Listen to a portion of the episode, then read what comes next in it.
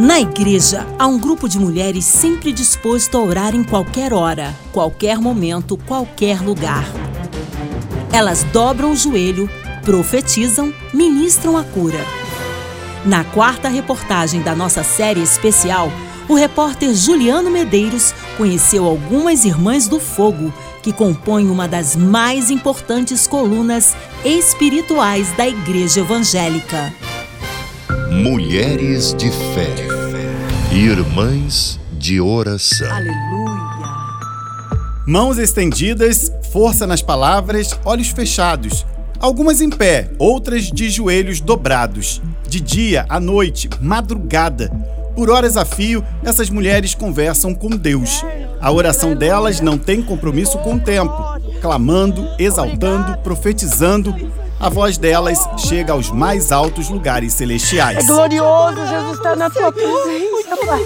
Em Porto Seguro, na Bahia, mora a irmã Ana Cristina Alves. É certo encontrá-la quase todos os dias em oração no templo da Assembleia de Deus. Nascida em berço evangélico, ela diz que orar não é fácil, mas que sente o coração cheio de alegria todas as vezes que testemunha milagres na vida das pessoas por quem intercede. São mais de 50 anos nessa batalha espiritual. Para mim, orar é batalha, orar é guerra, orar é combate. Oração para mim é estar num campo minado, onde também você não vê o inimigo. A gente sabe que se orar fosse tão fácil, as igrejas estariam superlotadas quando falamos no culto de oração.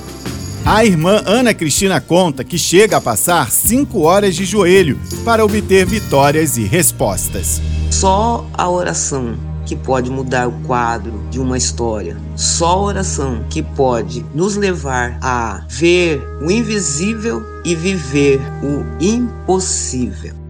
No interior do Rio de Janeiro, uma senhora de 85 anos é uma autoridade quando se fala em oração. Sabe aquelas mulheres cativantes do coque com a Bíblia debaixo do braço, vestido de saia longa, mangas três quartos e sapato baixinho? Assim é a irmã Ézila Mota, que mora na cidade de São Pedro da Aldeia. Dona Ezinha é uma intercessora poderosa, com milhares de testemunhos de cura e libertação de pessoas possessas ao longo dos 60 anos de oração e consagração. Eu fui chamada numa madrugada que eu estava orando, eu vi assim por revelação que eu tocava, via pessoas enfermas, eu tocando e via na hora a enfermidade curada. Todas as revelações que eu tive foi confirmada até hoje. Nesse tempo em que a fé parece esfriar, como a Bíblia descreve que acontecerá, a irmã Ezinha afirma que os cristãos precisam levar mais a sério esse momento com Deus. Eu quero dizer que sem oração a gente não vence. Nós temos que invocar enquanto há tempo, porque já está sendo escasseado os momentos de oração. Mas nós temos que ficar firmes na fé. Salvação não é herança. Salvação é cultivar e é cuidar e é permanecer. Uma das maneiras mais poderosas de se amar alguém é orando por ela. Foi isso que a pastora Sueli Bezerra aprendeu das lições deixadas pela mãe, a avó e a bisavó.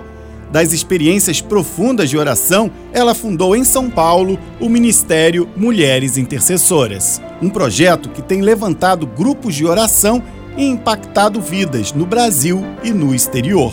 Começamos orando pela nação, família, igrejas. Os grupos foram crescendo e aí começamos a fazer encontros. Foram muitos testemunhos de cura, de libertação, de salvação, de transformação de vidas. Para a pastora Sueli, o poder da oração guarda um segredo. Os dois pilares que realmente seguram uma pessoa na vida cristã é a oração e a palavra. A oração é a alavanca que move o braço de Deus. Orai sem cessar, diz a palavra. Através da oração, nós clamamos, ficamos esperando a resposta e vamos descobrir que tem coisas muito grandes que não sabíamos e que Deus responde além das nossas orações. Esse agir sobrenatural por meio das orações é presente na vida da irmã Ana Cláudia Lopes, da Assembleia de Deus da Tijuca, na zona norte do Rio de Janeiro. Há quase 19 anos, ela se converteu após um período sombrio na prostituição e no vício do cigarro e das bebidas. Hoje, como diaconisa, tem um grupo de oração com adolescentes na comunidade da Formiga. Ela aproveita o tempo para ensinar a palavra e plantar no coração das jovens a importância do jejum e da entrega ao Senhor.